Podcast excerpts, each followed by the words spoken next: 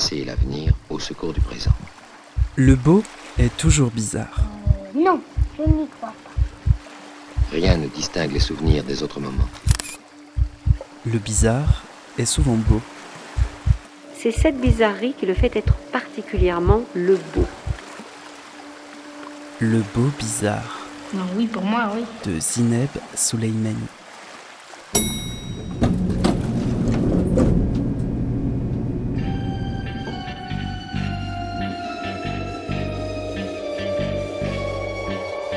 Bonjour à toutes, bonjour à tous. Bienvenue dans le beau bizarre. Un espace sonore libre et hybride. Un espace qui piste les contours indécibles de la marge. Aujourd'hui, les questions de la marge se posent au centre, au centre de Paris, au cœur de Saint-Germain-des-Prés. Un lieu apparaît par miracle ou par nécessité et devient un personnage, un partenaire de jeu. Baptisé Schmorevas et porté par Salomé Bernstein, chercheuse et commissaire d'exposition. Avec elle, le lieu devient protagoniste des expérimentations qu'il permet. L'espace place les relations au centre pour mieux les observer. Le lieu impose ses contraintes et coécrit la dramaturgie du geste. Quel type de relations se font et se défont dès lors qu'un espace les rassemble? Quel type d'expérience l'espace permet? Qui se fédère autour du lieu lorsque les règles s'inventent à chaque tentative? Quel genre de projets naissent lorsque l'espace précède l'idée? Dans cet épisode, nous ferons connaissance avec Salomé Bernstein. Nous reviendrons sur sa trajectoire et sur ce qui guide les choix de ses projets, avant de faire un tour à Schmorevaz pour le voir en vie un soir de vernissage. Fantasia est le nom du projet d'exposition en cours, une invitation à la revue argentine Balam en co-commissariat avec son fondateur Luis Juarez. Il nous racontera le projet éditorial d'une revue qui existe dans le défi et la nécessité à chaque numéro.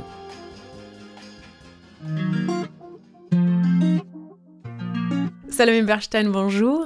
Merci d'avoir accepté mon invitation dans le Beau Bizarre. Vous êtes chercheuse et commissaire d'exposition. Vous avez suivi un premier cursus universitaire à l'École normale supérieure de Lyon, avant de poursuivre à l'EHESS de Paris avec un projet de recherche autour de la question de l'ennui dans la culture visuelle contemporaine. Qu'est-ce que vous a poussé au choix de ce sujet sur l'ennui et, euh, vers quelle conclusion il vous a conduit? Euh, bah, merci déjà pour euh, cette invitation et, et cette présentation qui me permet de du coup revenir et de me reposer la question. La, la réponse est déjà contenue un peu où il y a les indices dans la question. C'est euh, parce que je m'ennuyais beaucoup pendant mon premier cursus à l'ENS que j'ai décidé de travailler sur l'ennui à l'EHESS.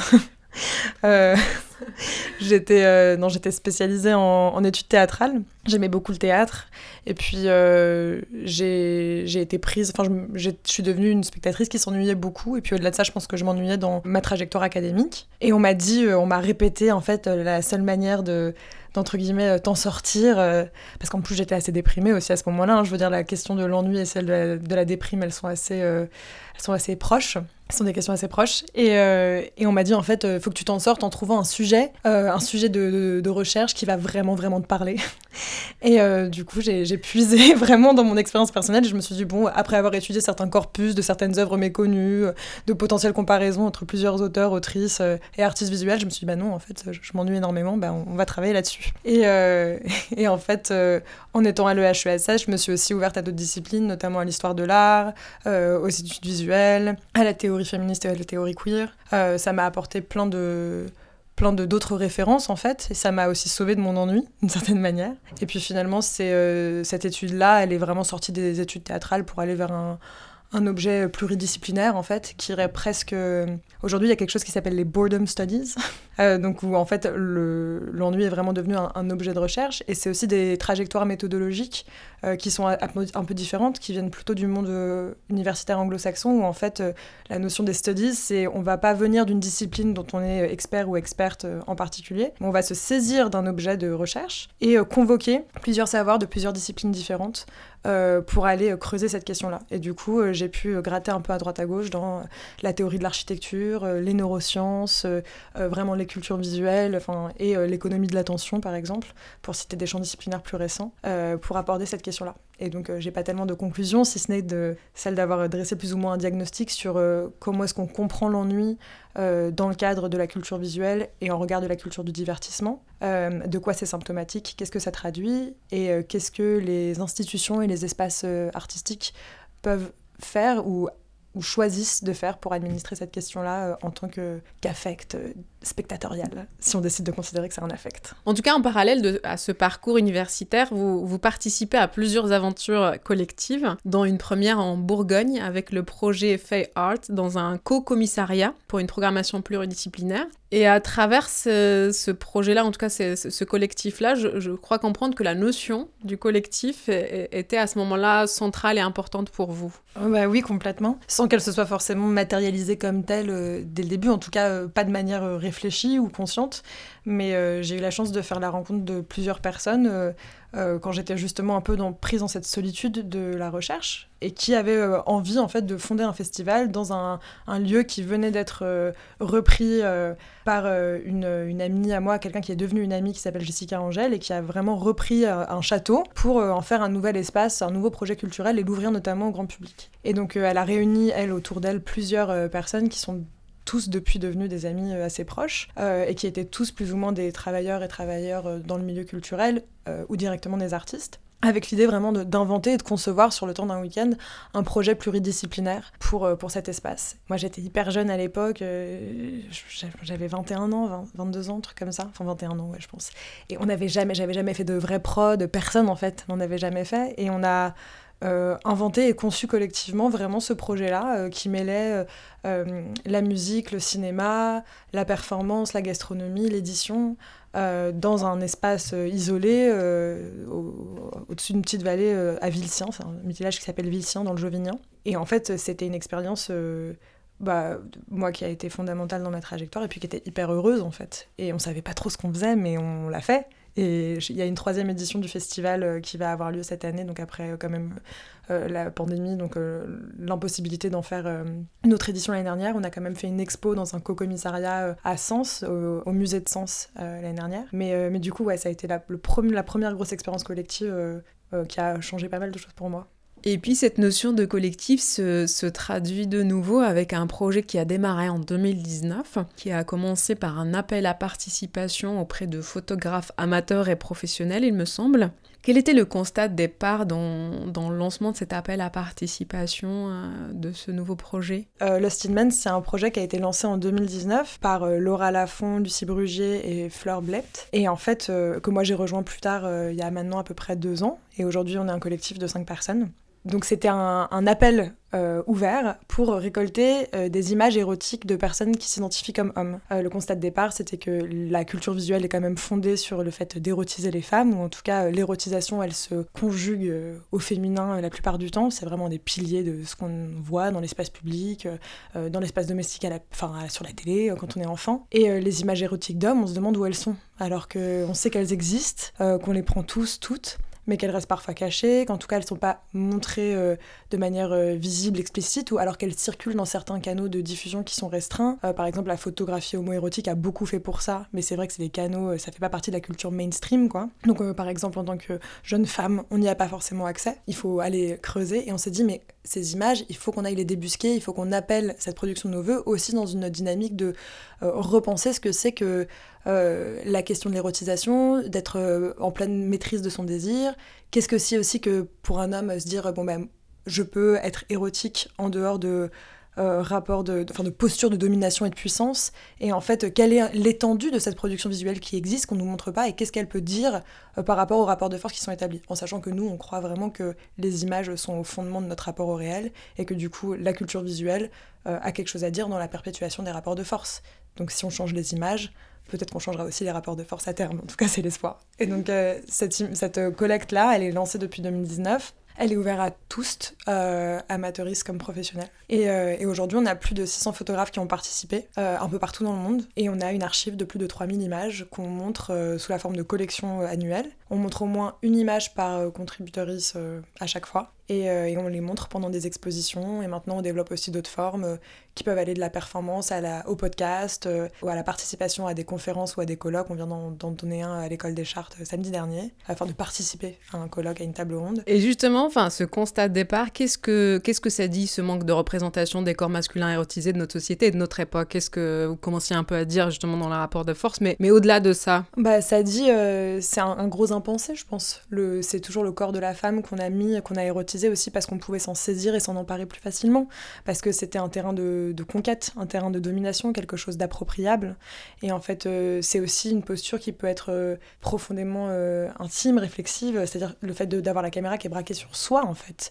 Et nous, l'idée, enfin, il y a cette phrase aussi du, enfin, il me semble que c'est Victoire Soyon qui avait dit ça, ou peut-être qu'elle l'avait repris à quelqu'un, qui disait le patriarcat n'a pas de corps. C'est vrai que c'est, ça va aussi avec l'idée que il y a un impensé, enfin, comme si le point de vue aussi du spectateur était neutre, alors qu'on sait bien que la culture visuelle, elle est agencée selon un spectateur qui est, enfin, pour satisfaire le plaisir d'un spectateur blanc, cis, hétérosexuel. Moi là, je reprends évidemment les analyses qui viennent de Laura Mulvey euh, autour du cinéma hollywoodien et de la notion de male gaze. Mais, euh, mais du coup, en fait, l'idée de se, de, se voiler, de pas être là, de pas être présent, c'est aussi euh, un rapport de force. Enfin, c'est aussi une manière d'instituer une posture de domination, genre je peux vous voir, vous ne me voyez pas. Et par contre, nous, on se dit que c'est pas juste inverser avec le cinéma le rapport de force et objectifier les hommes. D'ailleurs, il n'y a pas que des femmes derrière la caméra, il y a aussi beaucoup d'hommes. Enfin, c'est ouvert, il y a des personnes non binaires qui ont participé à la collecte, il y a des personnes trans qui ont participé à la collecte. Euh, en tout cas, euh, les personnes se définissent comme elles le souhaitent. Euh, mais effectivement, il y avait cette idée de se dire, il y a quelque chose de profondément joyeux aussi, d'enthousiasmant dans le fait d'être désiré. Et c'est pas l'idée seulement d'être réifié, de, de, devenir un objet de désir, mais d'être un sujet désirable en fait, désirant et désirable. Et c'est une posture en fait qui peut être émancipatrice, qui peut être pleine de potentiel en fait de joie et de libération, euh, et, en fait, nous, c'est vraiment, on, veut se ressaisir du désir comme d'un affect politique et un affect de lutte. Le problème, c'est que dans notre culture, on a l'impression que seules les femmes sont belles. Euh, donc c'est Freud qui disait, euh, voilà, les hommes désirent, les femmes désirent être désirées. Et c'est pas encore un champ que nous, les femmes, on a complètement investi. Et je le regrette, et j'en parle très régulièrement dans mes articles. on a d'un côté des hommes hétérosexuels qui se posent pas la question de la beauté masculine et qui estiment que bah c'est comme ça naturellement quand euh, on sort de l'utérus de notre mère bah euh, voilà les femmes sont plus belles que les hommes parce que les femmes sont plus courbes que les hommes donc c'est généralement l'argument qui est donné moi il se trouve que je suis une femme hétéro que bah, j'ai envie de coucher avec des hommes, que c'est les personnes que je désire, et que j'ai très peu euh, de relais culturels qui me permettent d'apprécier, d'affiner mon regard sur les hommes. Même quand on regarde comment est-ce que les femmes s'emparent euh, des corps en général dans l'art depuis les années 60, il y a eu ce, bah, cette mode grandissante du female gaze. Et quand les femmes ont voulu créer un female gaze à partir de la fin des années 60, elles ont créé des œuvres d'art, des, photos, des peintures, des illustrations, euh, des films, où en fait elles continuaient d'utiliser la caméra, le pinceau sur leur propre corps. C'est-à-dire qu'on a vu, euh, et on voit encore, je pense un peu, un peu partout sur Instagram, une déferlante d'autoportraits, notamment d'autoportraits en disant, voilà, je veux qu'on me voit comme moi je veux être vue. Alors, euh, donc évidemment, c'est euh, des photos qui sont hyper intéressantes, qui, qui présentent une autre vision de la féminité, mais on voit bien que ces femmes-là se sont pas, ou alors de manière très périphérique, emparées du corps masculin. Et là, il y a un espèce d'impensé qui est encore euh, énorme, y compris dans le féminisme, qui est comment ça se fait qu'on n'arrive pas, alors qu'on désire les hommes, à les érotiser, à les, sublimer. Et je pense que les hommes auraient tout à y gagner. C'est-à-dire que si eux acceptaient de jouer le jeu, alors la question justement des femmes qui commencent à plus avoir envie de faire l'amour au bout d'une année de couple, alors les femmes qui ne les regardent pas, euh, alors tous les trucs qu'on a entendus au moment du mouvement MeToo sur moi j'aimerais bien être importuné, moi j'aimerais bien qu'on complimente dans la rue, eh ben ça leur arriverait peut-être un petit peu plus souvent et puis ils auraient peut-être euh, une idée de, de, ce que ça fait pour une femme que d'être constamment regardée, d'être constamment euh, jaugée. Donc là, il y a un énorme chantier qu'il faut absolument, absolument commencer parce que on n'arrivera pas à résoudre les problèmes sexuels qui, moi, m'intéressent en premier lieu s'il y a un différentiel de désir qui est si énorme. Et on sait que euh, le désir sexuel, la libido, en fait, elle se crée dans la journée. C'est aussi une accumulation de petits signaux, de petits stimulus, stimuli, pardon et qu'un homme qui se balade, bah, ne serait-ce qu'en regardant son téléphone ou en marchant dans la rue, il va tomber sur plein de corps de femmes, éventuellement découpés, comme tu disais, mais en tout cas sexualisés. Moi, je peux passer, euh, je sais pas, des jours entiers sans voir un corps masculin désirable. À part celui de mon cher et tendre, euh, évidemment. Et évidemment qu'à la fin de la journée, moi, je suis pas chargée en sexualité, comme un homme va l'être. Et je le regrette parce que euh, j'ai eu une belle expérience euh, l'an dernier en allant dans un musée où il y avait des œuvres d'art gays qui étaient exposées, donc il y avait que des corps d'hommes. Et je vois bien que là, j'ai été tellement chargée, j'étais tellement euh, émue, qu'ensuite, bah, pendant deux, trois jours, je regardais les hommes absolument différemment parce que, euh, parce que je voulais les voir, parce que je les trouvais tous beaux, parce que je les trouvais tous intéressants. Et je me suis dit, ah bah là, mon expérience que j'ai eue une fois dans ma vie dans un musée qui présentait de l'art gay, bah, c'est ce que ressent un homme quand il va au Louvre. C'est ce que ressent un homme quand il peut-être marche dans la rue.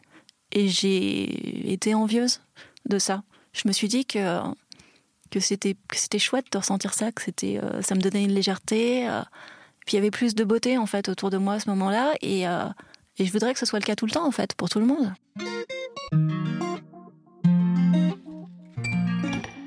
Un extrait de l'épisode Les couilles sur la table avec Maya Mazoret, sexologue et journaliste, qui réfléchit beaucoup à cette question de l'érotisation des hommes et, le désir euh, féminin et masculin d'ailleurs, qui pratique aussi la peinture en faisant poser des hommes justement. Est-ce que vous avez pu retrouver des éléments euh, de ce chantier de déconstruction et de réinvention des codes dont elle parle dans les contributions reçues et est-ce que ce sont des critères qui ont guidé ensuite votre curation? Euh, bah, Déjà, complètement. Alors Maya Mazoret, c'est la marraine du projet aussi, donc c'est pas du tout anodin. Puis euh, tout ce qu'elle dit, euh, on, le, on le ressent beaucoup. C'est-à-dire que tout ce passage euh, très beau d'ailleurs, où elle raconte son expérience dans un, dans un musée, c'est quelque chose que nous, on a pu vivre parce qu'on est avant tout les premières spectatrices en fait des images qu'on reçoit, avant de les agencer, avant d'avoir du coup cette pratique où on va archiver les images, les indexer avec des mots-clés qui permettent d'avoir certaines, de déceler certaines trajectoires, certains points communs entre les photos, et aussi d'agencer les textes. Je vais peut-être en parler un peu après.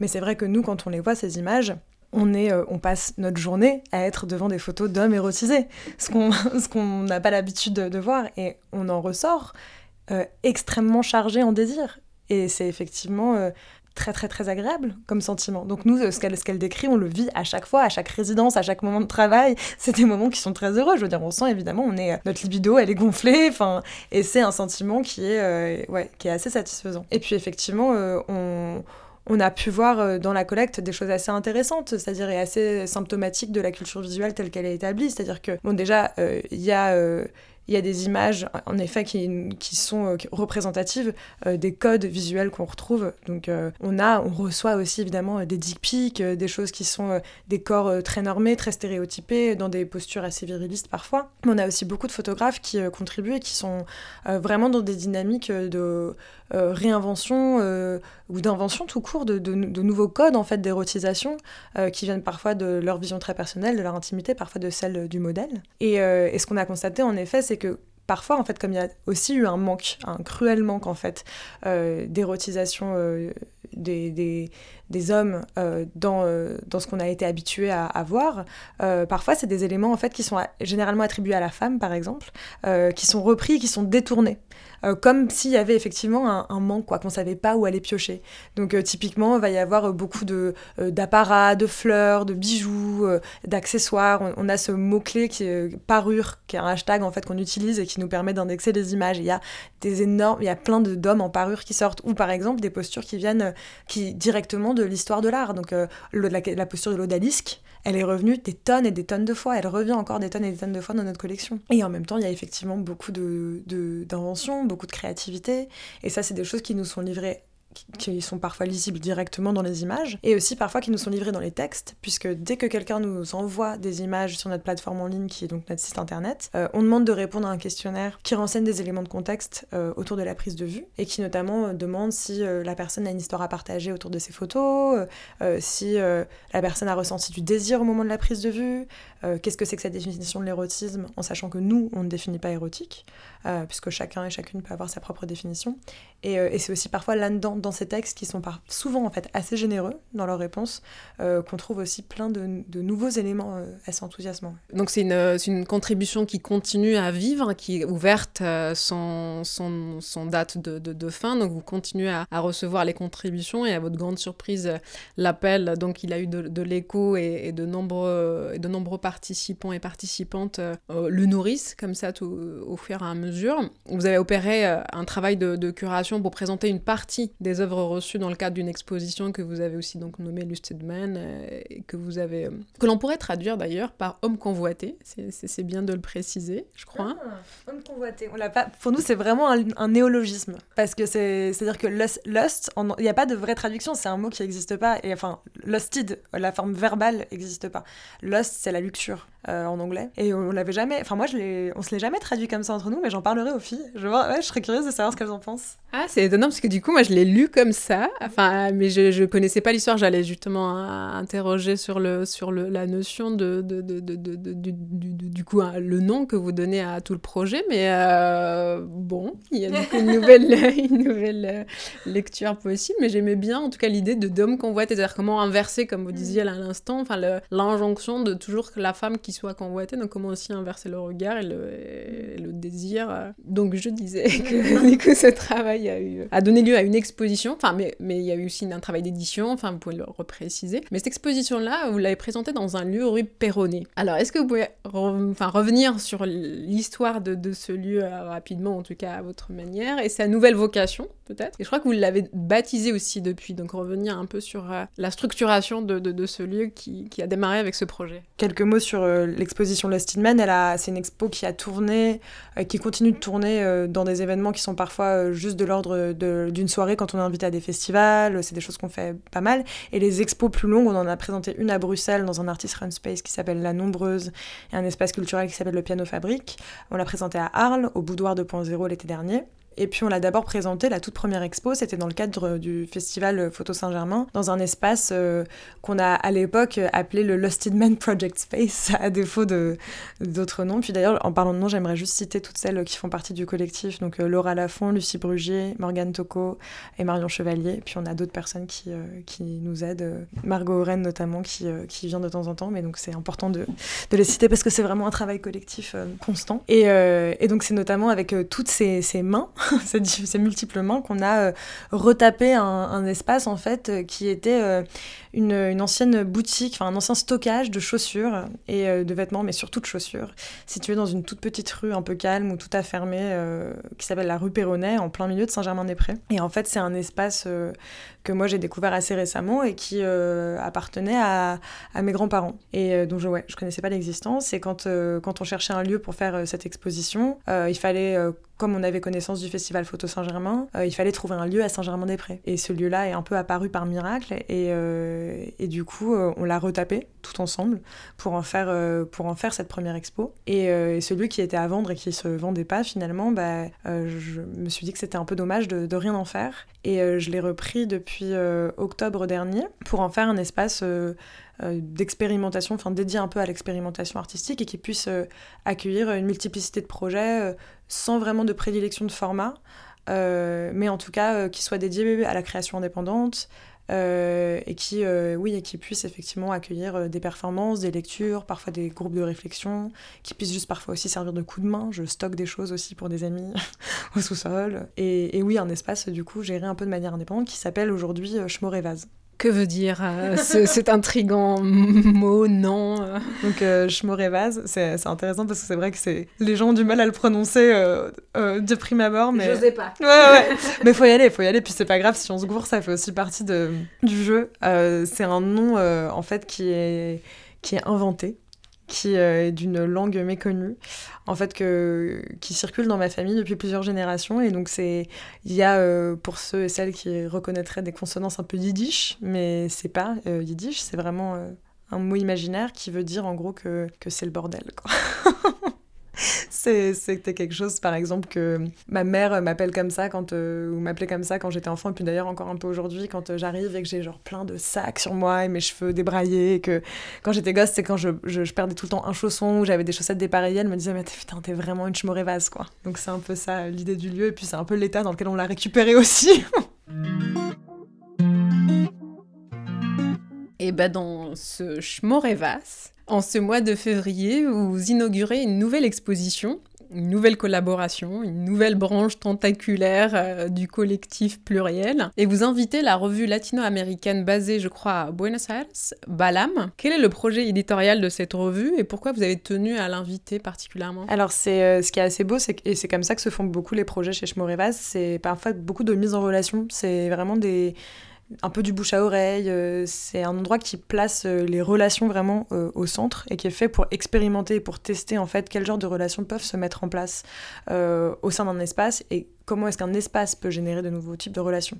Et ça, petite parenthèse, c'est aussi des questions que je me pose au sein d'un programme de recherche dont je fais partie aujourd'hui euh, euh, à, la KKH euh, à Stockholm, qui est une école d'art, et qui a un programme de recherche autour des pratiques collectives. Et donc je me révase, ça me sert de terrain un peu pour tester ces questions-là, parce que moi c'est un lieu que je gère seul, mais j'aime le penser comme un espace collectif où en fait chaque projet va venir amener de nouvelles dynamiques, de nouveaux rapports, de nouvelles relations, et du coup mettre en place des pratiques de négociation, enfin tester en fait les choses qui peuvent s'y générer. Avec l'idée aussi que chaque, euh, chaque projet peut vraiment euh, transformer l'espace si euh, le souhaite. Quoi. Balam, c'est une revue qui a été fondée en 2015 par Luis Juarez, qui est notamment le fondateur de la foire d'édition qui s'appelle Migra en, en, Amérique latine. Et c'est un, un, magazine qui en fait publie et rassemble des contributions venues de photographes latino-américains, latino-américaines autour de, pratiques dissidentes, de communautés marginales et des rapport qui tisse à la photographie, et du coup de la photographie aussi comme une pratique profondément politique, euh, émancipatoire. Et en fait, ils font des, des plein de numéros. Là, c'est le septième, du coup, que, que, Balam va sortir, ou a sorti, qui s'appelle Fantasia, et qui est autour de cette notion qui est un peu un intraduisible, qui est à mi-chemin du fantasme, de l'imagination, et, euh, et, qui vient raconter, en fait, ce dont quoi sont nourris un peu...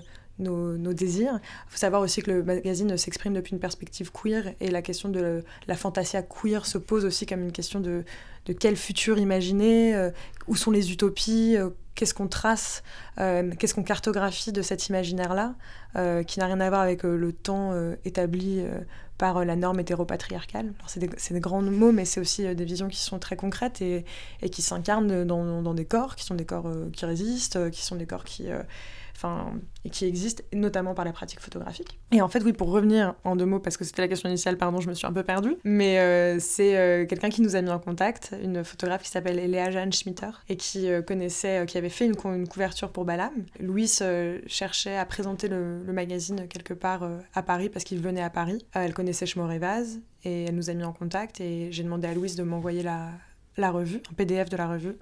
Et euh, je l'ai trouvée vraiment euh, enfin hyper inspirante, formidable, puis enfin voilà, très très riche quoi. Et du coup, je lui dis bah faisons-en plutôt une expo plutôt que juste un lancement.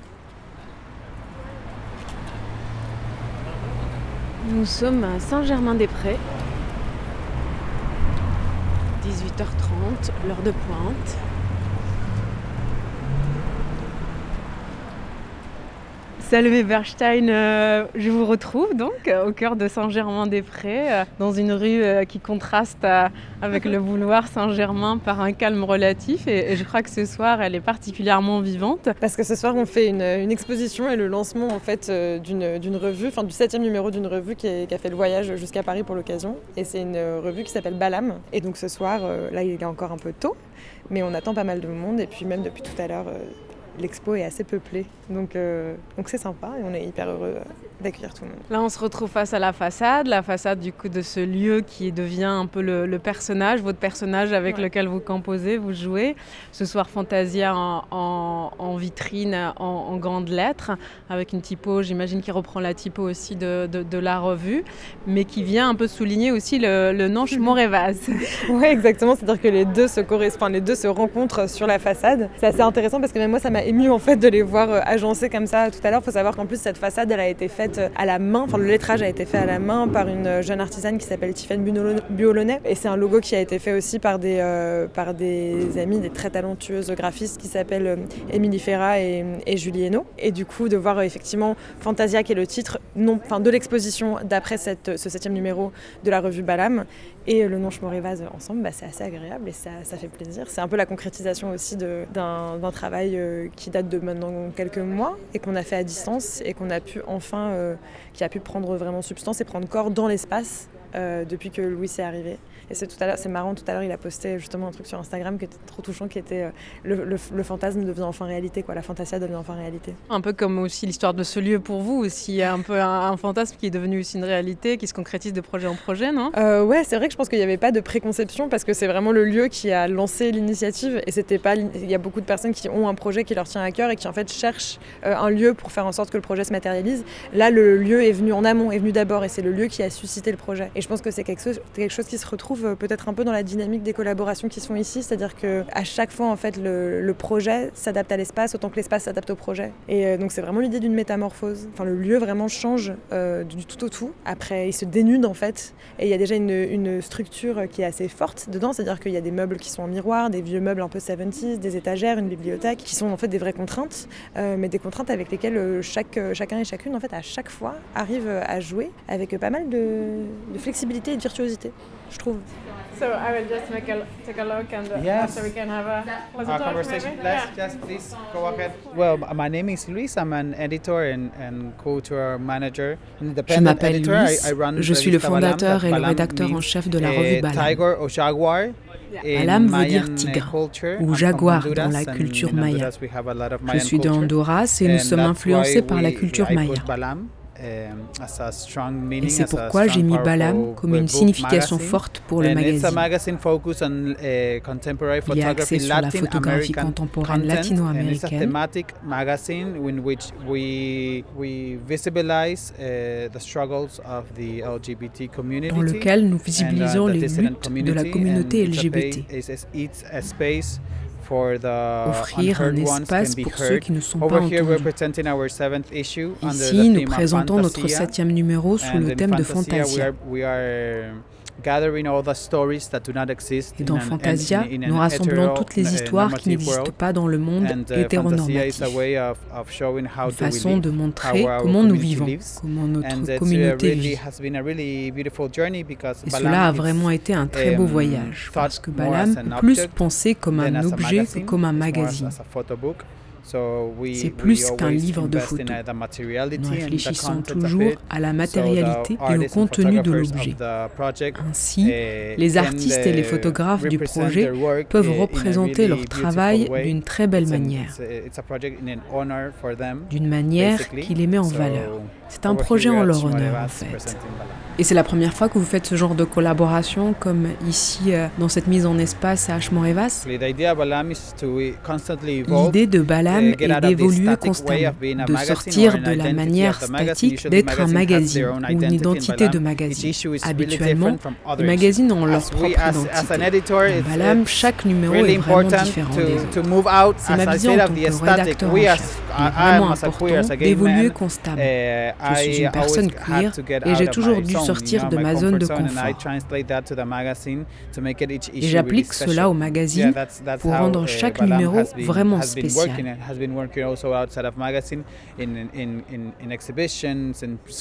Nous avons déjà présenté le the magazine sous forme d'exposition. uh, Nous l'avons présenté également à Sao Paulo, Santiago de Chili, New York, Barcelone et maintenant pour la première fois uh, ici à Paris. Nous propageons la magie sur d'autres continents dans countries, d'autres pays, so they can afin qu'ils know puissent savoir ce qui se Latin passe en. Amérique In latine. Latin America, we don't have that En Amérique uh, much latine, nous n'avons pas beaucoup de contenu qui existe uh, sous cette the forme market is really matérielle. Le marché est vraiment différent. expensive to C'est aussi très cher à imprimer. Et Uh, Balam a eu beaucoup de a mal à exister en anglais. C'était vraiment un grand défi de le faire exister à chaque fois. Vous êtes les seuls à être le porte-voix de la communauté queer avec le projet du magazine?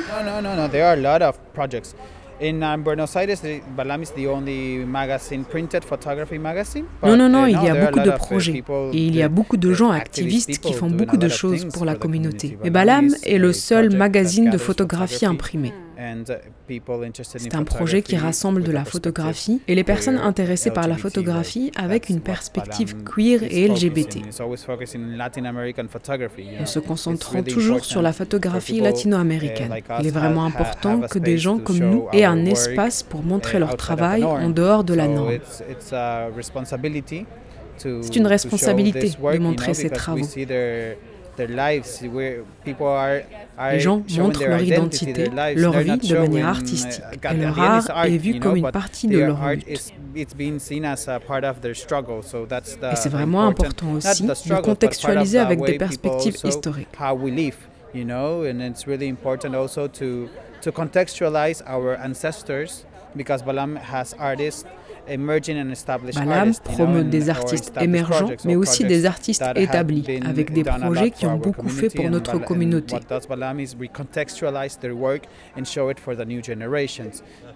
Contextualiser en montrant aux nouvelles 1980s générations ce qui se passait dans 1970s les années what- you 80 know, et and- and- and 70. mix them with emerging artists, you know, and that's en mettant en regard ces travaux avec uh, les travaux des artistes émergents. Cette démarche qui rend le contenu riche dans Balam. Comment avez-vous travaillé pour choisir les artistes de cette édition Fantasia? Balam fonctionne avec des appels à participation.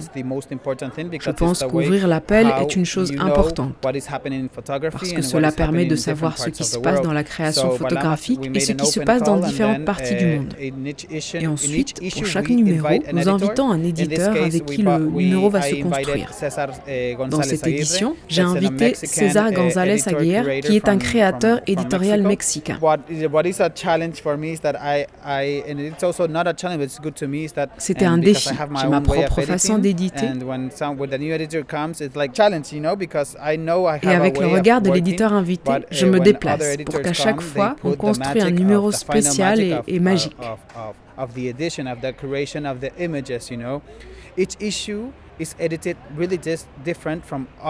Chaque numéro est édité de manière vraiment différente, en se concentrant sur le thème. Ici, c'est uh, Fantasia, mais le thème précédent était Mestiz. Curated differently. You know, like uh, for an example, mestiz means half blood in. uh, Par exemple, like, mestizo signifie demi-sang. uh, C'est un terme qui a été utilisé pendant uh, la colonisation. Um, uh, Lorsque les Espagnols se sont uh, mélangés avec les indigènes d'Amérique latine, il y a eu des naissances métissées. Dans ce numéro-là, nous avons réinventé le terme pour parler de uh, genre, de la lutte pour le combat des genres, et nous but concentrons on non pas sur des spéciales, We mais sur ces différentes photographies. Nous nous sommes concentrés sur des photographies qui se mélangent à d'autres photographies. Ainsi, à la fin, nous avons créé un seul et unique magazine hybride, d'un contenu mixte qui est vraiment différent de Fantasia, American Fantasia. Le magazine commence par un hommage à Cuba, aux artistes cubains, most, à uh, Arenas, l'artiste homosexuel le plus important de Cuba.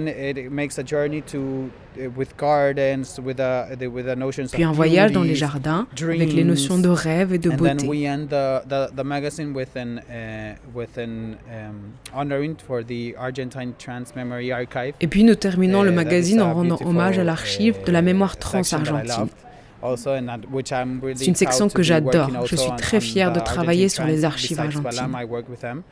Um, so that's like how we work in Balam. Pourquoi choisir le travail visuel? En quoi la photographie est importante pour montrer la vie de la communauté queer? I think that uh, Je pense que le visuel est lié à l'existence. Et je pense que c'est une manière de faire important to exister notre communauté. Il est vraiment important de la rendre visible. Because photography for you is very personal Et aussi la photographie est un moyen très personnel, parce que la photographie pour vous est très personnelle, parce qu'elle représente quelque chose pour vous, qui est une chose différente pour les autres. C'est un moyen très intime pour que les gens puissent se connecter uh, et puissent vraiment comprendre comment notre uh, communauté is existe. Visibilisé comme un coming out avec la vie. Le fantasme queer est tout ce que nous n'avons pas encore imaginé. Parce que nous vivons dans un monde tellement oppressif, dans un système tellement oppressif que beaucoup de réalités et beaucoup d'histoires n'ont pas encore été racontées. Et c'est ce que nous faisons à. Balam. On raconte ces histoires pour que nous puissions nourrir et imaginer nos propres fantasmes. Et qu'est-ce que ça vous fait d'être à Paris? Et qu'est-ce que vous pourriez attendre de cette visibilité ici? I, I, I expect for people to be to be happy and to see what, what we J'espère que les gens seront heureux et qu'ils verront ce que nous faisons en Amérique latine. Je m'attends essentiellement à cela. uh, for me it's like really surreal, you know, but- Mais pour it's moi, c'est vraiment surréaliste. C'est une grande chance de faire cela dans une vie. Uh, besides that, I think that in every Et en plus de cela, je pense que dans chaque endroit où we ira, ça sera un endroit vraiment confortable parce que nous sommes avec des gens bienveillants. C'est la chose la the- plus importante en faisant ce genre d'événement. C'est le but uh, de tout cela. Comment pouvons-nous nous connecter connect? les uns aux I- autres? Je know, ne sais pas, nous n'avons pas la possibilité de parler avec toutes les personnes présentes ici, par exemple. Je pense que nous sommes connectés de la même manière parce que nous sommes ici dans le même espace. Eh ben, on va visiter ensemble. Allons-y, on y va. Presque une galerie en fait. Bah alors ça n'en est pas une, mais c'est bien de le préciser à chaque fois parce Ouais. qu'effectivement c'est pas un espace commercial euh, comme une galerie peut l'être, c'est-à-dire que je ne représente pas d'artistes, euh, puis je vends a priori pas d'œuvres, après ça peut arriver en fonction des expositions, mais en tout cas euh, la, la notion de qu'est-ce qui va être commercialisable n'est pas au centre des projets qui sont accueillis ici. C'est pour ça que c'est souvent des formats qui ont plus à voir avec l'expérimentation. Mais plus dans l'architecture, je l'entendais, un peu plus un peu en Ouais. white cube. Eh ben justement, c'est il y a effectivement le là on vient de repeindre en blanc pour la toute première mais moi justement je tiens assez à ce que ce soit pas un white cube, qu'il y ait toujours ces meubles en miroir, qu'il y ait toujours cette architecture un peu chelou, un peu étrange à laquelle il faille s'adapter. Et du coup euh, qui euh, parfois met des bâtons dans les roues, mais qui peut aussi être euh, être assez intéressante quand on arrive à la travailler. Donc typiquement là, il y a toujours sur notre droite des meubles en miroir avec deux niches qui sont un peu comme des écrins, c'est des, des- des percées en fait dans le mur. Et à chaque fois, on peut y mettre soit des œuvres, soit des photographies. Ce soir, on a choisi d'y présenter euh, le magazine, du coup, euh, assez simplement. Et comme il y a en plus deux couvertures pour euh, ce numéro, les deux niches nous permettent de montrer une et, et l'autre des couvertures, l'une et l'autre des couvertures. Après, il y a une grande surface. Je me permets de décrire du coup pour celles et ceux qui ne, qui ne peuvent pas être là et qui du coup écoutent. Euh, c'est une surface qui a été, été utilisée pour euh, mettre le texte, le texte qui présente l'exposition, qui présente la revue et justement la volonté euh, d'avoir euh, voulu spatialiser un peu le contenu de la revue dans un espace et, euh, et la notion du coup de fantasme et aussi la logique qui a guidé l'accrochage des photos. Parce qu'effectivement il y a toute une première partie qu'on retrouve sur les étagères autour d'une phrase centrale dont la typographie a été intégrée, enfin dont l'écriture a été intégrée dans l'exposition qui est The queer fantasias everything we don't imagine yet qui est une phrase qu'a écrite Louis, du coup l'éditeur de la revue. Et autour de cette phrase s'articule un peu comme une constellation un accrochage de photos qui sont issues de ce septième numéro et elles sont pas dans le même ordre que dans le magazine. Euh, L'ordre qui les dicte ici, c'est un ordre que nous on a agencé selon une logique euh, qui est une logique que moi j'aime bien, avec laquelle j'aime bien travailler, qui est celle de la nadiplose en fait, qui est une figure de style qu'on retrouve un peu, par exemple c'est la chanson euh, Trois petits chats, enfin celle de cheval, euh, enfin où en fait à chaque fois un élément de la phrase précédente se retrouve dans l'autre. Et en fait dans le magazine, moi quand je l'ai reçu, euh, quand je l'ai pas feuilleté parce que j'ai d'abord reçu en PDF, je me suis rendu compte qu'il y avait vraiment des, photos où tu avais comme une dynamique de contamination en fait. Un élément se retrouvait dans une autre image alors qu'elle était faite par quelqu'un d'autre et d'une manière euh, complètement distendue. Après c'est effectivement ce qu'on projette. Et, comme ce numéro il a beaucoup à voir avec le rêve, avec le fantasme, je me suis dit que ça aurait pu être intéressant de effectivement poursuivre cette logique-là jusque dans l'accrochage. Donc ici on a vraiment les travaux d'une vingtaine de photographes euh, qui sont montrés, Euh, une série qui elle a été exposée dans sa presque intégralité de Carlo Herrera, Carlos Herrera. Et sinon c'est vraiment euh, toutes des photographes dont on a mis la liste en fait à l'entrée et qui euh, se répondent les unes les autres euh, sous différents formats. Donc elles n'ont pas toutes été imprimées à la même taille. Ça, Euh, c'est aussi un choix, la, la- la taille euh, à chaque Ouais. fois qui diffère, qui c'est pas forcément la même taille qui a été euh, faite à l'édition du magazine, j'imagine. Pas le du tout. choix, il était. Ouais, il a vraiment été fait pour l'espace, pour ses planches aussi, et euh, pour cet agencement. Histoire qu'il y ait une autre lecture euh, qui dérive un peu, et qu'il y ait une espèce de rythme aussi dans la manière dont les images euh, s'agencent. Et qu'est-ce que disent déjà cette partie de, de- de photos? Il y a beaucoup de personnages. Il y a un beaucoup de personnages, il y a beaucoup de portraits, mais il y a aussi, euh, il y a aussi en fait des, des séries collectives en fait et des séries d'en- d'ensemble, des, images qui sont fantasmées, des images qui ont été retravaillées par le montage, par la couleur. Euh, elles sont toutes très différentes et elles ont toutes à voir avec les rêves, je pense, Euh, avec euh, un imaginaire qu'on peut envisager comme un au-delà, quand même il est très incarné, puisqu'en effet il y a beaucoup de portraits, il y a beaucoup de regards caméra dans ces images qui reviennent, mais qui à chaque fois évoquent quelque chose qui sont de l'ordre du pas encore, ou qui sont déjà là, mais qui s'incarnent un peu différemment, et puis qui, qui peuvent être un peu scandaleuses aussi, je pense. Il y en a qui sont... euh, Et puis elles sont toutes assez poétiques. hein. Le corps est là, en tout cas. Le corps est très très présent, ouais. tout le temps. Tout le temps.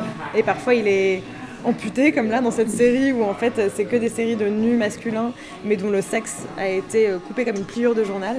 Et, euh, et donc où il y a effectivement cette question de l'érotisation, et puis c'est des photos qui sont assez euh, euh, clichés d'une masculinité euh, typiquement désirable en fait, et, dont l'organe principal, qui soi-disant manque, mais en fait on se rend compte que l'érotisme il est tout autour, quoi. il n'est pas du tout réduit ou réductible à ça. Et, Et, ouais, j'adore cette série. Puis il y a beaucoup, il y a pas mal d'animaux aussi, de présence de végétaux, d'autres types de compagnonnage aussi, qui se fait au-delà de juste euh, l'humanité. Interespèce. Exactement. Exactement.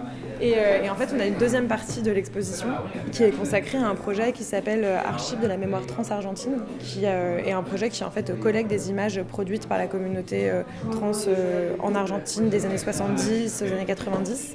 Mais dans le magazine, dans ce septième numéro de, de Balam, il y a une partie du magazine qui est dédiée à, cette, à cette initiative et qui en montre les images, avec no- notamment un texte de Maria Belen Correa, qui est la cofondatrice de, ce projet, euh, et qui s'exprime à la première personne pour un peu raconter ces moments de fête où ont été prises euh, ces photos. Des moments de fête qui étaient aussi parfois des moments, euh, qui étaient parfois des enterrements, qui étaient parfois le fait de se retrouver, euh, bah, elle le raconte dans le texte, dans des cellules de prison, et en fait, juste des moments de regroupement étaient devenus aussi des moments de, communauté, en fait, et parfois de célébration. Et du coup, ce texte, bah, moi, je l'ai traduit pour l'occasion, on l'a mis, on l'a en grand au centre du, mur, et tout autour, un peu comme, comme un hôtel, en fait, il y a les images qui ont été prises, euh, du coup, euh, euh, par les femmes trans de cette communauté euh, argentine euh, qui sont venus se, greffer. Et donc on voit c'est vraiment des moments de fête, euh, des moments d'amusement, des moments de regroupement. Euh, il y en a aussi où il y a des, des enfants, où il y a, y a une, communauté qui euh, ne concerne pas que les femmes trans mais qui euh, prend aussi part au sein même. Il y a une photo par exemple, on dirait qu'elle est prise dans la rue, donc dans l'espace social, qui était un espace euh, à conquérir parce que euh, elles étaient aussi grandement menacées. En tout cas, euh, ces images, c'est des images vraiment de résistance. La, la rue, c'est, enfin, être dans l'espace public, c'était une conquête, ça allait pas du tout de soi. Et, euh, et donc, dernière partie de l'exposition, euh, c'est une projection qui a été euh, agencée par euh, Luis euh, Mariano Bocanegra, qui peut malheureusement pas être avec nous ce soir, euh, qui est à Arles. Et, puis moi, on a, on a sélectionné en fait ces images. Il y avait une volonté de faire cette projection qui rassemblait des photographies de personnes qui avaient voulu contribuer à l'âme pour ce numéro, mais dont, leur, contribution pas, dont les contributions n'avaient pas été retenues, mais que, afin qu'ils aient quand même une présence à ce moment-là, et les mettre en lien avec des photographes français et françaises, euh, du coup, euh, autour de la thématique des rêves, encore une fois. Et euh, du coup, on les projette ce soir sur les stores de la vitrine. Donc on a descendu, et au fur et à mesure que la nuit se fera, on verra un peu mieux les images, quitte à éteindre un peu les lumières un peu plus tard, pour vraiment voir la vidéo, qui est aussi, qui sera disponible sur, sur les réseaux sociaux. Pour découvrir la revue Balam et l'édition Fantasia mise en espace à Schmorevaz, vous avez jusqu'au 24 février pour demander votre rendez-vous à Salomé, Luis et l'équipe mobilisée autour d'eux. Suivez-les sur les réseaux pour plus d'informations. C'était Le Beau Bizarre, un podcast du studio indépendant Audio Sauti, disponible sur les plateformes d'écoute, et merci de votre écoute.